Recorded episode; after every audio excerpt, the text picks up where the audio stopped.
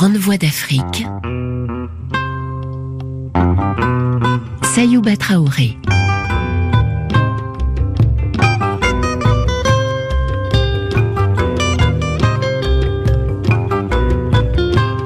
Pour la troisième année consécutive, cet été, Radio France Internationale et l'Institut national de l'audiovisuel vous ouvrent leurs archives sonores. Ces archives sonores de la littérature africaine, nous les devons à ces femmes et ces hommes venus de tous les horizons et qui ont fait la grande histoire de Radio France Internationale. Cette fois-ci, c'est en 15 épisodes que vous pourrez entendre les grandes voix de la littérature africaine.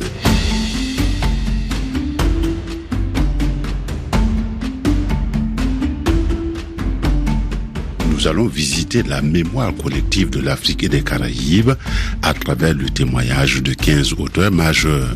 Jean Métélius, René Debestre, Bobo Ama, Assia Djiba, Albert Mimi, Paul Loumani, Chibamba, Leila Seba, Boalem Sansal, Geoffrey Orima, Jacques-Stéphane Alexis, Mohamed Dib, Keita Fodeba, Kateb Yassine, France Fano, Monde Rivel, René Maran, Paul Niger, Guy Tyrolien, Ernest Pépin, Bertin Juminaire. Vous avez bien compté, cela fait plus de 15 noms parce que le panorama va de la lutte pour l'émancipation de l'homme noir, le combat pour l'indépendance et le désenchantement devant les politiques menées par les élites nationales africaines après les indépendances, ce qui suppose un choix difficile et de nombreux débats pour se décider sur ces 15 noms.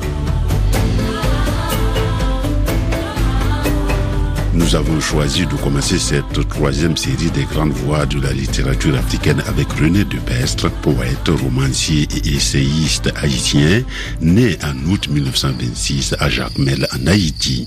Dans chaque pas en terre étrangère, de nouvelles racines prolongent le chemin qui vient du pays natal. L'acre écume de l'exil à l'esprit, le métier à métisser les choses de la vie résiste bien aux assauts du tigre en moi. Culbuté par la grosse houle du siècle, au feuillage musicien des mots, je lave mon époque à l'eau de ma tendresse du soir.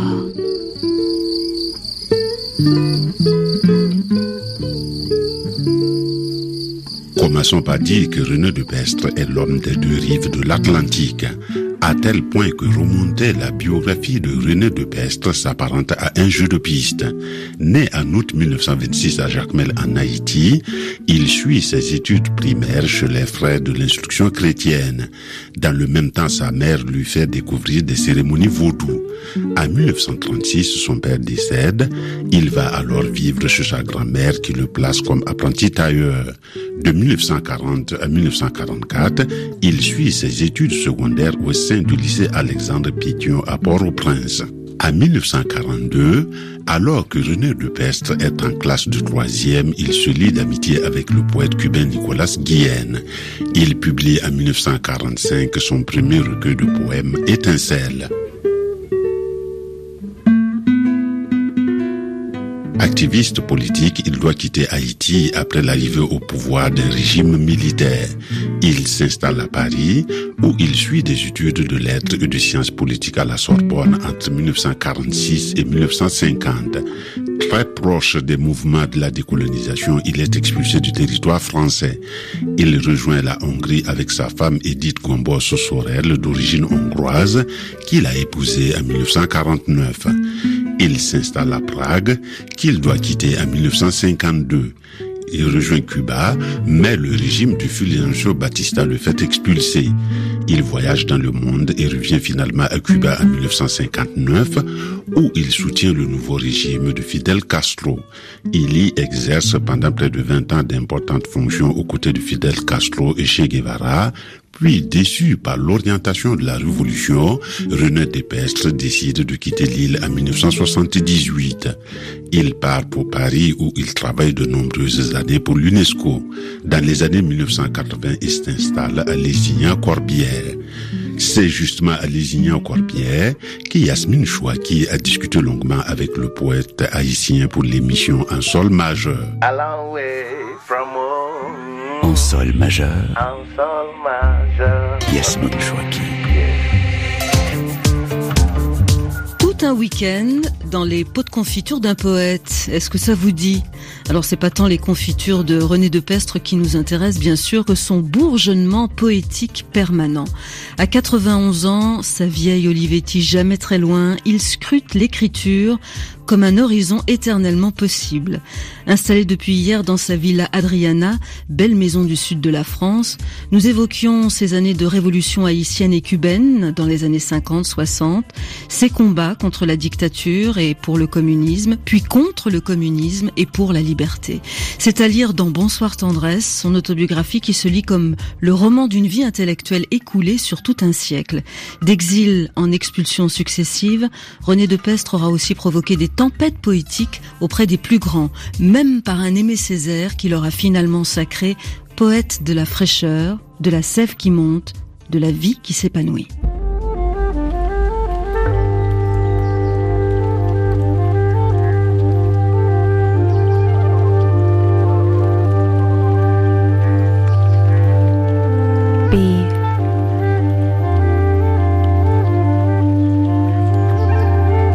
B bleu comme une orange.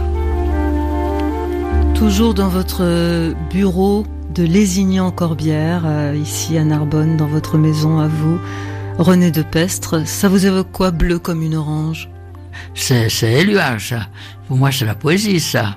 C'est ça le surréalisme, de provoquer des associations de mots imprévisibles bleu comme une orange, il faut le faire. Depuis votre Haïti, dès que l'écriture est, née dans votre vie, vous vous êtes senti poète d'emblée?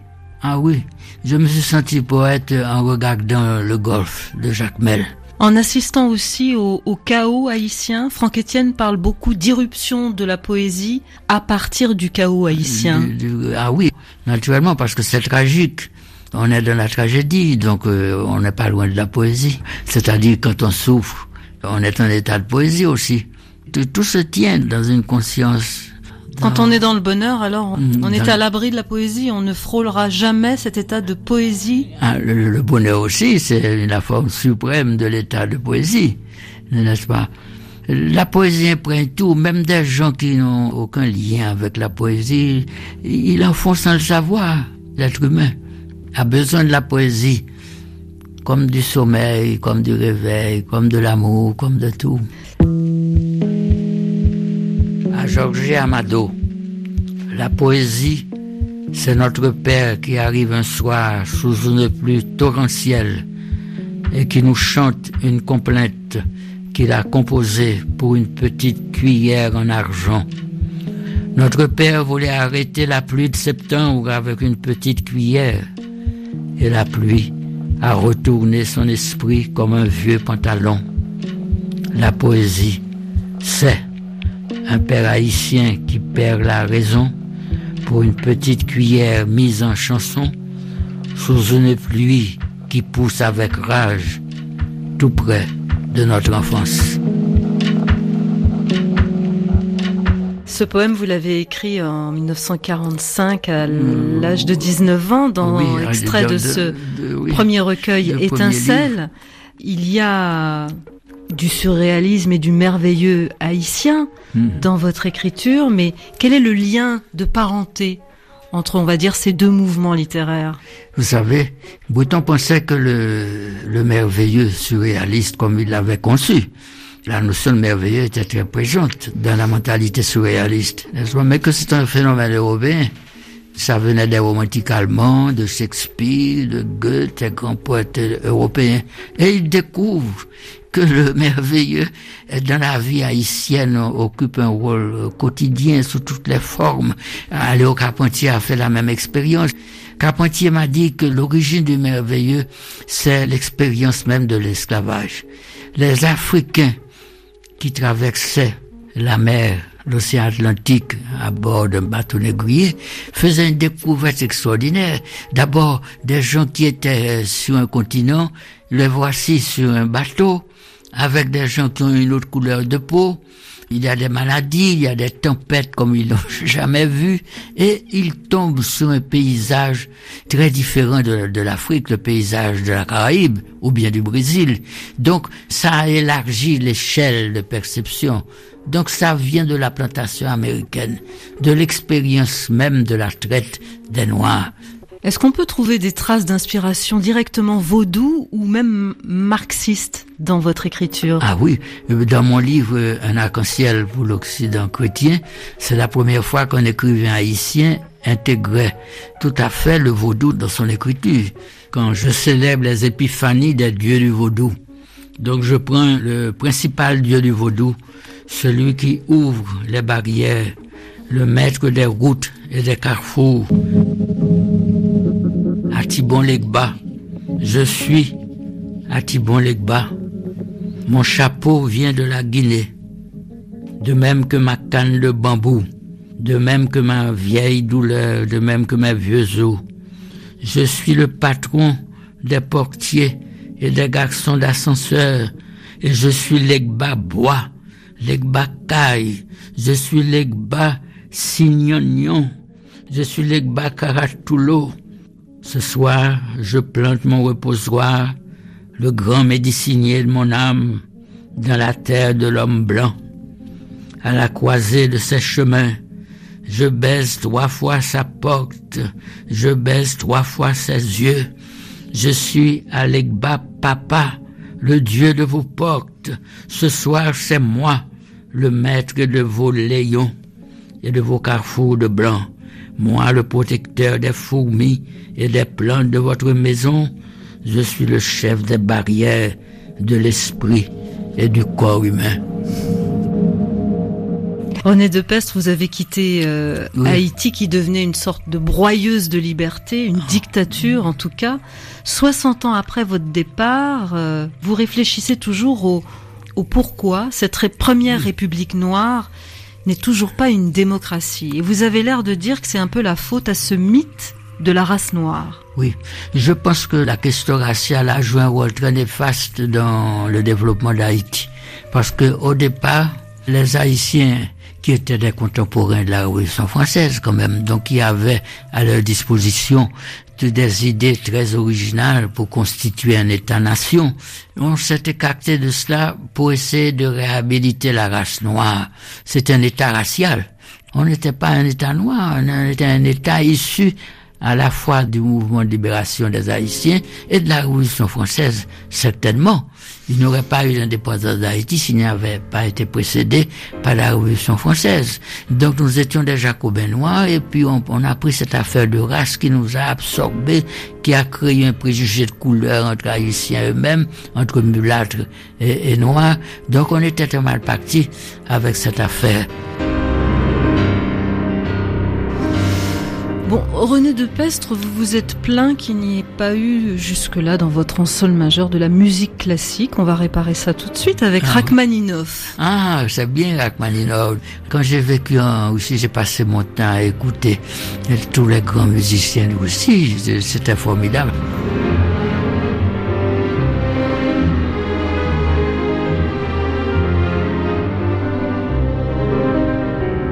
Les grandes voix de la littérature africaine avec l'écrivain haïtien René de Pestre. Tout au long de cette vie mouvementée, René de Pestre va parsemer son parcours de publication. 17 recueils de poésie, deux romans, deux recueils de nouvelles, trois essais, des récits, des participations à des livres collectifs, cela semble sans fin.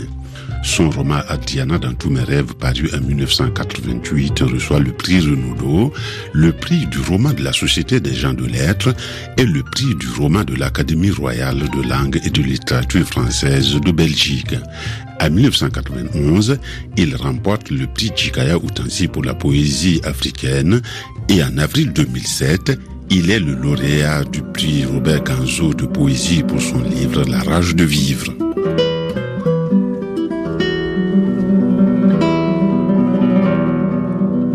Le communisme, la révolution, l'homme noir, les souffrances et les humiliations de l'esclavage, le racisme, la décolonisation, la négritude, le vaudou, la langue française, le créole, l'exil, Haïti, la femme, la mère, le combat, la poésie, l'universalisme, c'est tout cela la trame du fond de l'écriture de René de Pestre. Nous allons écouter un extrait de l'émission Mille Soleils. Les fidèles auditeurs de Radio France Internationale retrouveront la voix de Théogène Karabaïnga avec un mélange de joie et de tristesse. Car Théogène Karabaïnga, Théo pour les amis, fut pendant plus de 20 ans l'âme de cette émission Mille Soleils, consacrée à la culture africaine et afro-caribéenne, avant de nous quitter en mars 2011. Mille soleils sur René Despestre.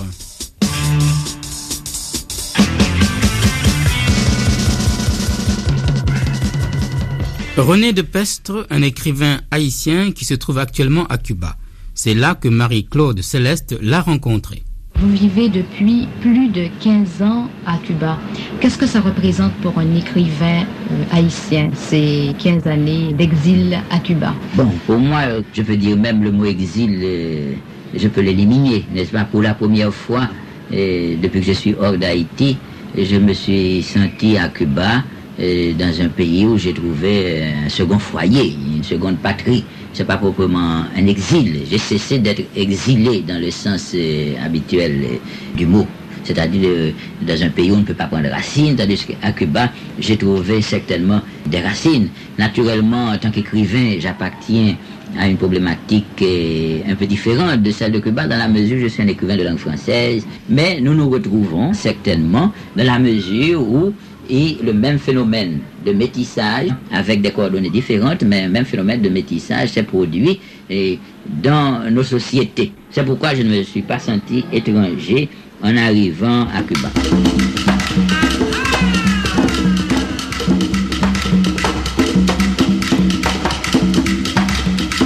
Il me semble que l'Afrique, contrairement à beaucoup d'autres écrivains de la région Caraïbe, il me semble que l'Afrique ne vous a pas tellement inspiré. Ah non, non, non. Et, je, pense que c'est une injustice de le dire. Je crois que l'Afrique est présente, et non, dans, tout ce que j'écris jusqu'ici. Même dans le premier poème que j'ai écrit, dans mon livre qui s'appelle Étincelle, alors que j'avais 18 ans. Et dans les premiers vers, j'ai dit, me voici, fille de l'Afrique lointaine. C'est-à-dire que j'ai toujours assumé cette africanité. Mais, pour ma part, après des études et des réflexions, je pense que nous sommes tributaires, aussi bien Haïti, le Brésil, le Venezuela et les Antilles de langue anglaise, Cuba, n'est-ce Nous sommes tributaires de l'Afrique et de l'Europe. Mais que les apports africains et les apports européens ont été l'objet du fait même du développement historique d'une histoire nouvelle sur le continent américain, ont, ont été remétabolisés, si on peut dire, c'est-à-dire comme un phénomène nutritif, il s'est créé à partir de l'apport africain et de l'apport européen des réalités socioculturelles absolument nouvelles qui n'ont plus apparemment rien à voir ni avec l'Europe ni avec l'Afrique, tout en ayant l'Afrique dans notre métabolisme, n'est-ce Moi je crois que l'Afrique est un élément de notre métabolisme historique. Mais que c'est pas l'Afrique telle que un Africain peut la vivre dans son expérience existentielle. Les fils d'Africains déportés en Amérique ont vécu une expérience historique absolument originale que les Africains restés sur, sur le continent africain n'ont pas connu. Que la traite a été un phénomène décisif dans l'histoire de notre formation sociale, dans l'histoire de notre conscience historique. Qu'il y a un contenu américain de notre conscience. C'est pourquoi, à la notion d'africanité, je pense qu'il vaut mieux substituer pour être plus près de la vérité et pour agir d'une façon plus scientifique, la notion d'américanité.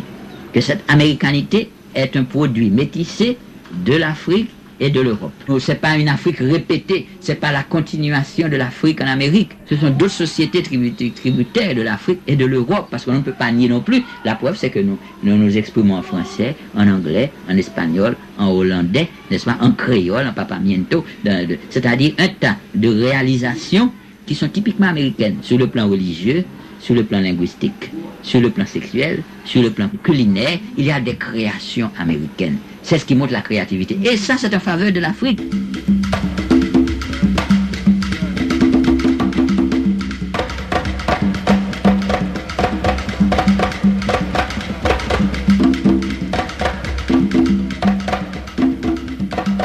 Écoutez, monde blanc, les salves de nos morts. Écoutez ma voix de zombie en l'honneur de nos morts. Écoutez, monde blanc, mon typhon de bêtes fauves, mon sang déchirant ma tristesse sur tous les chemins du monde. Écoutez, monde blanc.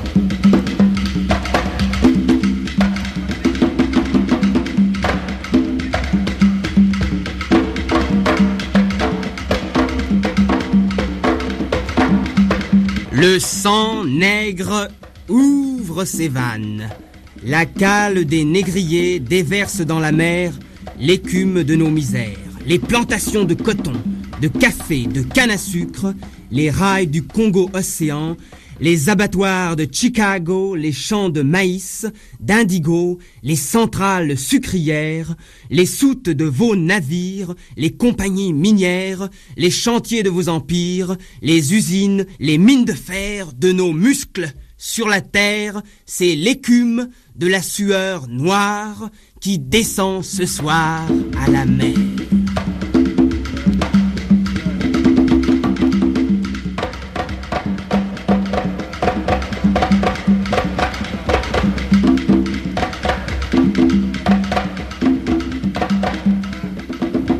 Écoutez, monde blanc, mon rugissement de zombie. Écoutez mon silence de mer. Ô chant désolé de nos morts, tu es mon destin, mon Afrique, mon sang versé, mon cœur épique, le pouls marin de ma parole, mon bois d'ébène, mon corps au sol, le cri des arbres morts en moi, l'écho de leur sève dans ma voix, ma race, tel un long sanglot qui cherche en moi le bras de mer où l'Afrique arrache son cœur. Écoutez, monde amer, monde blanc, mon chant d'agonie, ma vie, ce chant qui marie en mon corps le vent et la vague, le ciel et l'enfer.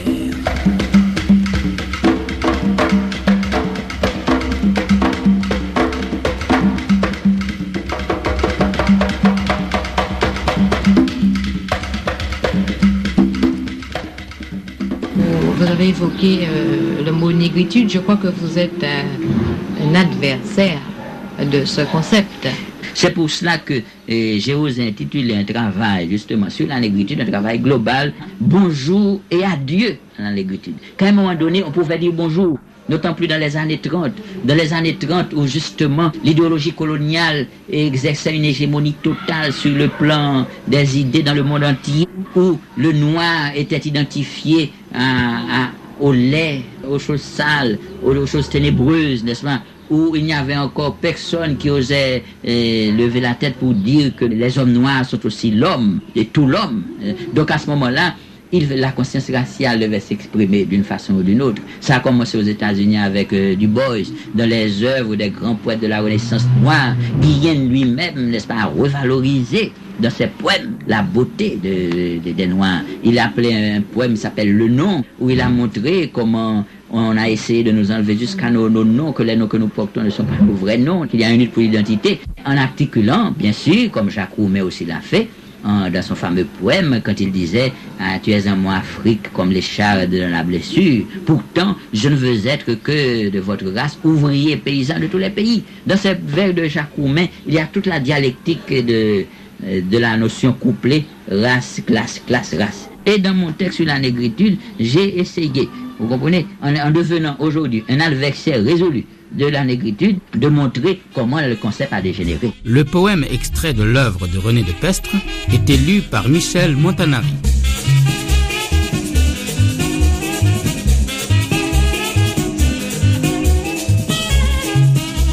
Depuis Étincelle, son premier recueil de poésie publié en 1945 à l'âge de 18 ans, à Popa Singer paru en 2016, la plume de René de Pestre a porté témoignage de ses multiples engagements et tous les combats.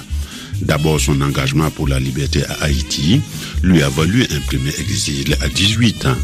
Ensuite, le soutien au mouvement de la décolonisation qui lui a valu de quitter la France pour un second exil à Prague. Puis il doit quitter Prague en 1952 pour Cuba. En 1956, ce sera Minerai Noir, ouvrage dans lequel il évoque les souffrances et les humiliations de l'esclavage. En 1978, il revient à Paris, puis finalement à Lézignan-Corbière dans le sud de la France. Mais sa plume, quant à elle, ne s'est pas restée tranquille.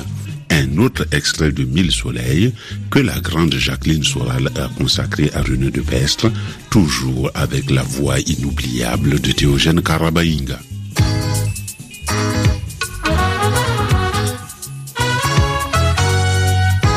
Mille soleils.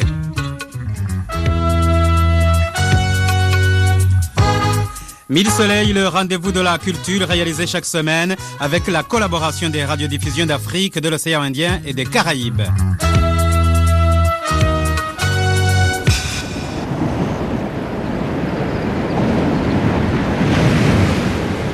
Et c'est un mille soleils qui aurait pu tout aussi bien s'intituler aujourd'hui Mille poèmes, tellement il sera question de poésie tout au long de cette émission, car je vous propose de rencontrer tout simplement un homme en état de poésie.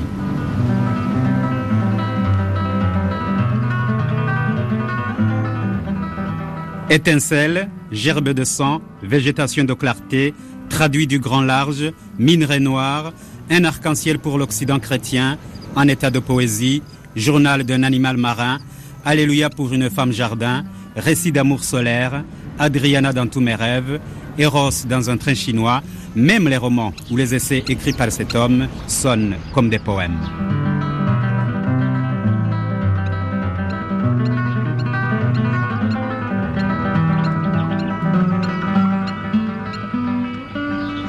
Fils de l'Amérique, mais aussi de l'Afrique lointaine, nègre aux vastes espoirs, poète de la sève qui monte et de la vie qui s'épanouit, poète de la beauté et de la sensualité, de l'amour charnel et des femmes jardins, pour René de Pestre, puisqu'il s'agit de lui, l'univers tout entier est matière poétique, et l'état poétique est le seul promontoire connu, d'où, par n'importe quel temps du jour ou de la nuit, l'on découvre à l'œil nu la côte nord de la tendresse. C'est aussi, dit-il, le seul état de la vie qui permet de marcher les pieds nus sur des kilomètres de braises et de tessons ou de traverser à deux de requins un bras de mer en furie. Pour René de Pestre, qu'on se le dise, la poésie, c'est le journal d'un animal marin. Arbres, maisons, êtres humains, animaux, pierres, étoiles, ont une peau commune dont la douceur nous fascine jusqu'aux larmes. Journal d'un animal marin.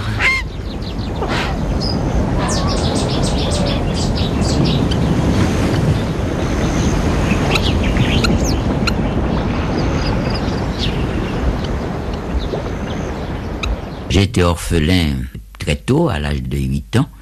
Nous avons perdu notre père en 1936 et c'est ma mère qui a été à la fois le père et la mère qui, qui nous a portés à bout de bras jusqu'au baccalauréat, euh, nous a fait faire des études, nous a protégés, nous a appris à, avoir deux fers au feu, vaudou et, et catholicisme, avoir deux fers au feu aussi, à parler créole, mais à étudier le français, que, pensant que ça nous rendra de grand service à, l'avenir, de connaître euh, la langue française, donc de ne pas avoir de préjugés ni à l'égard du créole ni du vaudou, ni non plus les, préjugés inverses à l'égard du catholicisme et, du français elle avait une énergie, une, une, joie pour affronter chaque jour, attelée à une machine à coudre Singer à main, très humble, et sa joie devant cette machine qu'elle manipulait pour nous maintenir à, flot était très communicative. Le seul fait d'être vivant était un privilège extraordinaire. Ça m'a même appris aussi. C'est pour ça que chaque matin que je j'ouvrais la, la, fenêtre, que je voyais cette lumière éblouissante d'Haïti, la mer, les arbres et tout, je pensais bon, on était un privilège, on était vivant, on était heureux. Avant tout, avant tout, même de commencer, de savoir qu'on allait avoir faim, qu'on n'avait pas à manger, qu'on allait peut-être dans la journée avaler seulement deux bananes plantains ou bien un, morceau de, canne à sucre euh, au dîner. Mais malgré ça, on, on prenait les choses par le, bon côté. On pensait que le, lendemain sera meilleur et, c'est ce qui m'est arrivé, d'être toujours euh, disposé à, à, prendre les choses par leur bon côté. C'est pour ça que que ce soit en amour, que ce soit dans le travail, que ce soit dans l'amitié, pour moi, ce qui est prédominant, c'est cet état de joie, comme si vivre était aussi un éclat de rire, parfois ironique, non, face aux conditions euh, souvent atroces de, de la condition humaine.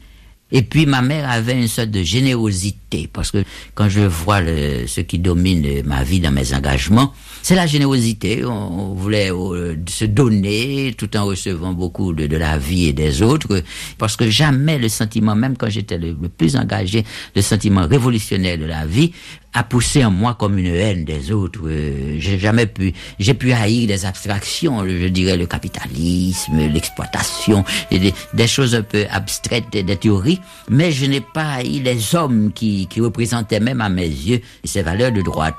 Et, vous voyez, donc c'est de ma mère que je tiens la possibilité d'être en, en, état de charité, si je peux dire, comme disait Keats, avec le monde, avec la vie. En état de charité, donc de poésie.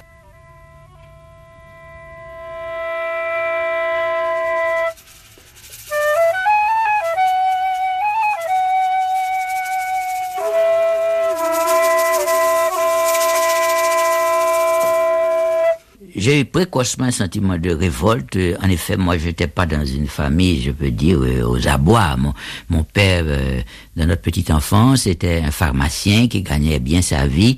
Ma mère était modiste, comme on disait à l'époque, couturière, et aussi avait une clientèle euh, assez intéressante.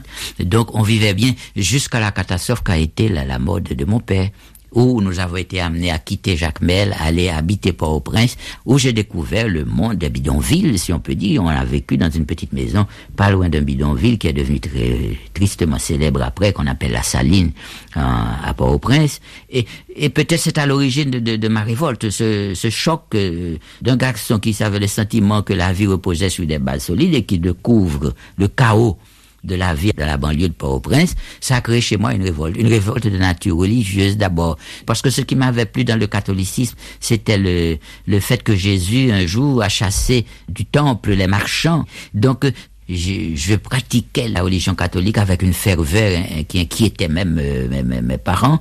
Et je pouvais dire à, l'époque la, la, vocation, même une espèce de sainteté, entre guillemets, montait en moi comme l'eau dans un puits.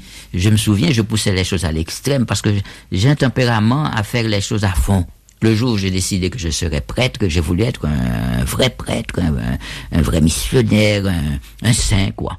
Et, et, pendant deux ans, j'ai créé une atmosphère très particulière à la maison et puisque je j'étais parvenu à faire dire la prière le matin à tout le monde dans la maison, aux heures de repas, le soir aussi, j'avais un prix Dieu. Enfin, je, ben, je ne dormais plus dans mon lit, je dormais pactais, je m'infligeais des sacrifices extraordinaires. J'allais à la messe à 4 heures du matin, et à l'église, je servais des prêtres euh, rédemptoristes qui avaient une chapelle tout près de ma maison. C'est-à-dire, j'ai vécu près de deux ans dans un état de contemplation extraordinaire avec des échappées parfois très brutales sur la sensualité, parce que je découvrais aussi à l'église même que les femmes en prière avaient un charme particulier, qu'on pouvait les désirer encore plus quand elles étaient agenouillées et priaient, qu'elles avaient sur leur visage une innocence inconnue qui était d'une très forte teneur euh, sexuelle. Donc tout ça été mélangé en, moi, faisait un cocktail mystique, si je peux dire, très particulier, qui fait que je garde un souvenir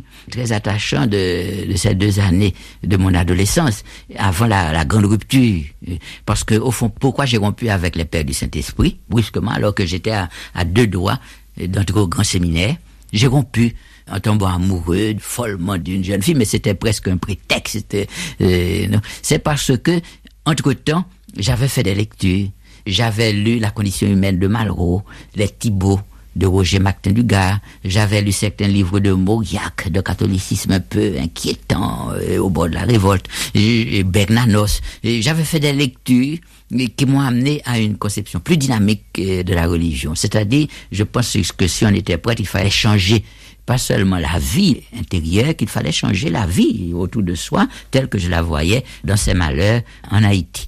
Et c'est à ce moment-là qu'il y a une double révélation de ma vie le surréalisme et le marxisme en même temps. Surréalisme éternel, puisqu'il y avait dans le comportement des lois du vaudou, des esprits du vaudou, une composante surréaliste qui était le versant populaire du surréalisme savant, intelligent, euh, esthétique, euh, tel qu'il a été constitué en Europe. On a érigé tant bien que mal, sans s'en rendre même compte au bout de trois siècles, une nouvelle civilisation, une civilisation antillaise, une civilisation insulaire, une civilisation caraïbéenne, qui nous distinguait par rapport à, l'Europe et à l'Afrique en même temps, et qui faisait qu'on avait métissé purement et simplement, il n'y a pas d'autre mot, euh, le message européen et le message africain, on en avait fait un surréalisme populaire à l'haïtienne.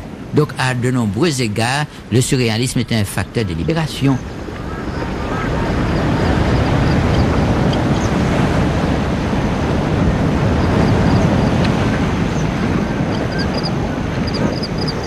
Les dieux surréalistes du vaudou tels que nous les connaissons, Ogufera, Shango, Papalegba, Agüetaroyo, tous ces dieux ont été des dieux de la révolte, hein, avant tout. Ils se sont révoltés contre la mise de l'évangile sur leurs âmes.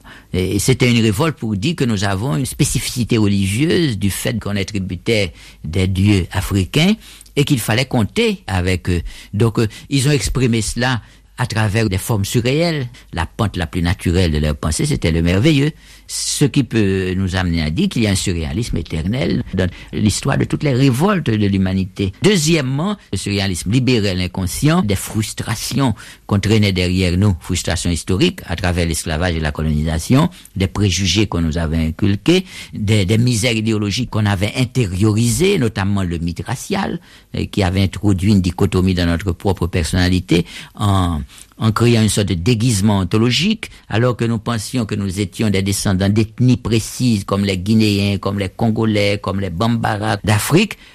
Génériquement, on apprenait un beau matin à notre grande stupeur que nous étions des nègres, génériquement, que purement et simplement, sans tenir compte des différences, des spécificités qui existaient dans les cultures africaines.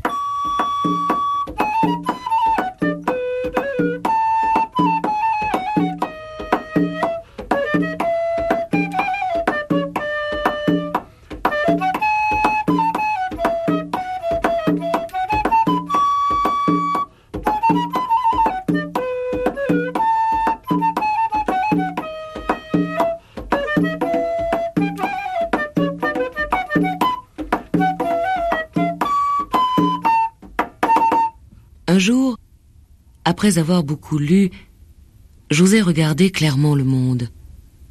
Où que je tournasse le regard, je voyais un désert de mensonges, d'hypocrisie, de bestialité. La fameuse civilisation moderne maintenait les hommes les yeux fermés sur les problèmes essentiels de l'homme. Et aveuglément, à perte de vue, on emprisonnait, torturait, zombifiait, racialisait, animalisait l'homme, partout où il osait lutter pour une humanité réelle. Aveuglément, on montait à l'homme noir, à l'homme blanc. On montait depuis des siècles à tous les damnés de la terre. J'étais l'un des fils de ce vieux mensonge, l'un des fils d'une hypocrisie depuis longtemps sénile. Je n'étais qu'un zombie parmi des milliards d'autres. J'ai dû gérer donc deux contradictions, d'abord avec le surréalisme que je découvrais de sa réalité avec cette dissension et la négritude. Parce que je trouvais qu'il y avait dans la formulation de Senghor, euh, surtout quand Senghor avait dit que l'émotion est nègre, la raison est hélène, je trouvais qu'on basculait sur le plan philosophique dans une sorte d'essentialisme noir, qu'on pouvait aboutir à la notion euh, je suis nègre donc je suis. Ce que je cherchais, c'est la liberté pour les Haïtiens, la liberté pour, les Noirs, la liberté pour les peuples colonisés. C'est ça que je cherchais au fond.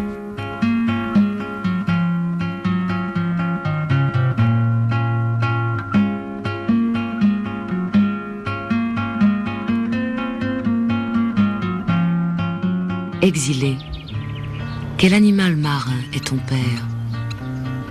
De quel désert descend ta solitude? À quel lumineux vagin s'allume ta fièvre? Mille joies et mille et une tristesses quadrillent en tous sens notre vie. L'époque n'enseigne personne à bien vivre. Seul, Le rêve d'amour ne nous a pas déçus.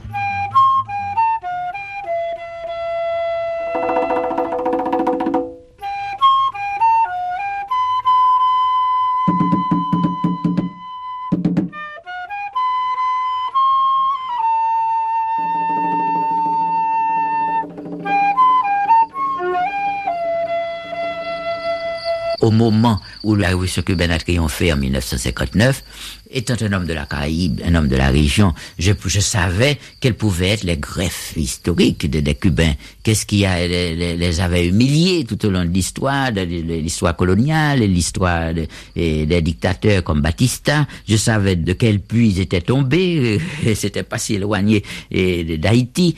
Je partageais considérablement leur espérance. Aujourd'hui, on se moque des gens qui s'étaient laissés emballés par la révolution cubaine. On pense qu'ils ont été des naïfs, des innocents, des gens irresponsables. Pas du tout. Il y avait dans la vie quotidienne des, éléments qui permettaient l'espoir, l'espérance. L'originalité de Castro, à, ses débuts, c'est que il pactait pas d'une idéologie prédéterminée, sinon cette idéologie sortait peu à peu de l'action. Là, je me sentais chez moi, je, ouais, mes tropiques, capable de résister. Il y a eu cet espoir de pouvoir quand même fait, fait de la commune cubaine une fête, de garder ce côté ludique, ce côté et, spontané qu'avait la, révolution à ses débuts. C'était une révolution qui dansait. Cuba est un peu légendaire pour un haïtien. J'arrive et je, découvre Cuba. Je retrouve beaucoup d'amis, des, jeunes gens remplis d'enthousiasme et qui, qui aimaient la littérature, qui aimaient l'art moderne, avec créé une sorte d'effervescence littéraire et artistique, euh, disons dans les premiers mois de 1959. Il y avait une sorte de courant lyrique qui traversait les diverses zones de la condition humaine en révolution. Il y avait des nuits superbes, la Havane est une belle ville, la mer, le golfe à côté, les arbres cubains, la campagne. Il y avait un tas de facteurs aujourd'hui que je peux considérer comme une sorte de poésie involontaire à Cuba. Et last but not least, il y avait les femmes. Il y avait le chapitre des femmes cubaines. oui, parce que je, pour la première fois, je découvrais toute la géographie du réel merveilleux féminin incarné par le même pays, par la même culture, en femmes noires, femmes mulattes, métisses et femmes blanches, elles avaient les mêmes qualités, les mêmes dons, les mêmes vertus érotiques, si on peut dire, au point que si on enfermait dans une pièce absolument obscure une, femme noire, une femme blanche et mulatresse, et on fait à tour de rôle l'amour avec chacune d'elles, c'est impossible de savoir qui est blanche, qui est noire, qui est métisse tant le, la créolité cubaine a fusionné les, les forces érotiques chez la femme au point qu'il y a un seul rythme extraordinaire. Vous voyez, ça, ça frappe l'imagination d'un poète. Donc je me suis trouvé comme un poisson dans l'eau dans ces années de la Révolution et c'était très favorable à la, à la poésie. C'est pour ça que je parle moi-même d'érotisme solaire. Balzac disait que chaque nuit d'amour est un livre que je n'écrirai pas. Mais je crois que lui, il, méritait quand même quelques nuits d'amour pour avoir fait tant de livres. Mais il y en a ceux qui ne font pas de comédie humaine, qui la font au lit, parce que c'est pas aussi, valable, je ne sais pas. La comédie humaine se joue à, l'horizontale comme, comme verticalement. Je lire un court poème que j'ai écrit récemment qui s'appelle Changement de vitesse au lit au volant d'une rousse le souffle coupé, j'avale ton miel, je mords âprement à la pulpe de ta vie, comme le feu, je grimpe au cordage de l'arbre du bien et du mal, vorace, carnivore, barbare et perdu, je te mange, je te bois, je te dévore en macho fou de tes Indes occidentales, fou de ta galerie de fêtes et de mystères. Je vis ta mort en voyageur inassouvi, dans ma coupe à magie et à café, je coupe ta beauté, je moule le bonheur en fine poussière de sucre roux. C'est un poème sensuel, c'est un poème un peu macho, c'est un poème un peu de d'hégémonie. Et, non, quelle tribu je paye aux machos que j'ai chassé pourtant à la fois par la porte et par la fenêtre de ma vie, je ne sais pas.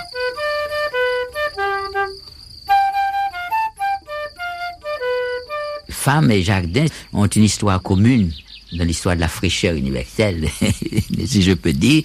J'ai intégré ça à une sorte de mythologie personnelle, aussi bien dans la poésie que dans la prose. Et je sais que les femmes jardin existent, et je sais les distinguer d'un coup d'œil. La femme jardin, c'est que c'est une femme qui assume son corps et son esprit en même temps. C'est-à-dire qui, qui n'a pas aussi le sentiment du péché. C'est-à-dire qu'il y a le sens de l'érotisme solaire. Cet érotisme solaire, quand je le trouve incarné par une femme, alors ça me met dans tous mes états, c'est la femme jardin. Il y a des femmes qui incarnent d'une façon vivante dans leur façon de marcher, leur façon de parler, dans leur façon de faire l'amour, leur façon de se fâcher, d'être en, état de joie, la notion du merveilleux. Il, il existe un réel merveilleux féminin. L'écrivain, elle fonctionne comme un métier à métisser, à métisser ses expériences, à métisser et ses souffrances, à métisser les épreuves de sa vie. Et dans mon cas, c'est vrai parce que ces épreuves et ces souffrances ne sont pas d'un lieu, sinon que je les ai vécues à Paris, à Prague, à Buenos Aires, à Rio de Janeiro, à, à Santiago de Chili, à Port-au-Prince et à La Havane. Donc, et c'est grâce à ce métier à métisser que ces diverses contradictions ne, m'ont pas détruit finalement, qui ont pu être fécondes. Donc euh, c'est ça, moi je, mon pupitre, je trouve qu'on peut l'appeler un métier à métisser les rêves et les réalités de la vie quotidienne. Dans chaque pas en terre étrangère, de nouvelles racines prolongent le chemin qui vient du pays natal. L'acre écume de l'exil à l'esprit le métier à métisser les choses de la vie résiste bien aux assauts du tigre en moi. Culbuté par la grosse houle du siècle, au feuillage musicien des mots, je lave mon époque à l'eau de ma tendresse du soir. Je donne mon bulletin de santé à cet égard. Le soleil prend en main la sève de mes années à mesure que l'exil se retire de mes terres. Une saison de rêve irrigue les choses de ma vie ô poète de la mousse solaire, ô magicien d'une Venise sans masque ni carnaval. À ce carrefour de mon automne, je sais à quel feu de miséricorde jeter le bois mort de mes ennemis. Le manche de leur hache ne peut séduire aucun arbre de ma forêt. Dans les mots, je trouve le lien qui unit la pierre à la fable, les nervures de la feuille au tourbillon de la vie dans mes racines. Voici l'âge mûr du pain d'Alep et du mimosa japonais. C'est le temps d'éparpiller au vent les cendres des fausses croyances du siècle. Le grand matin du rossignol inonde mes rives à la française. Les sorts marins du nouvel être dilatent le mystère du poète qui devient l'homme de tendresse qu'il est.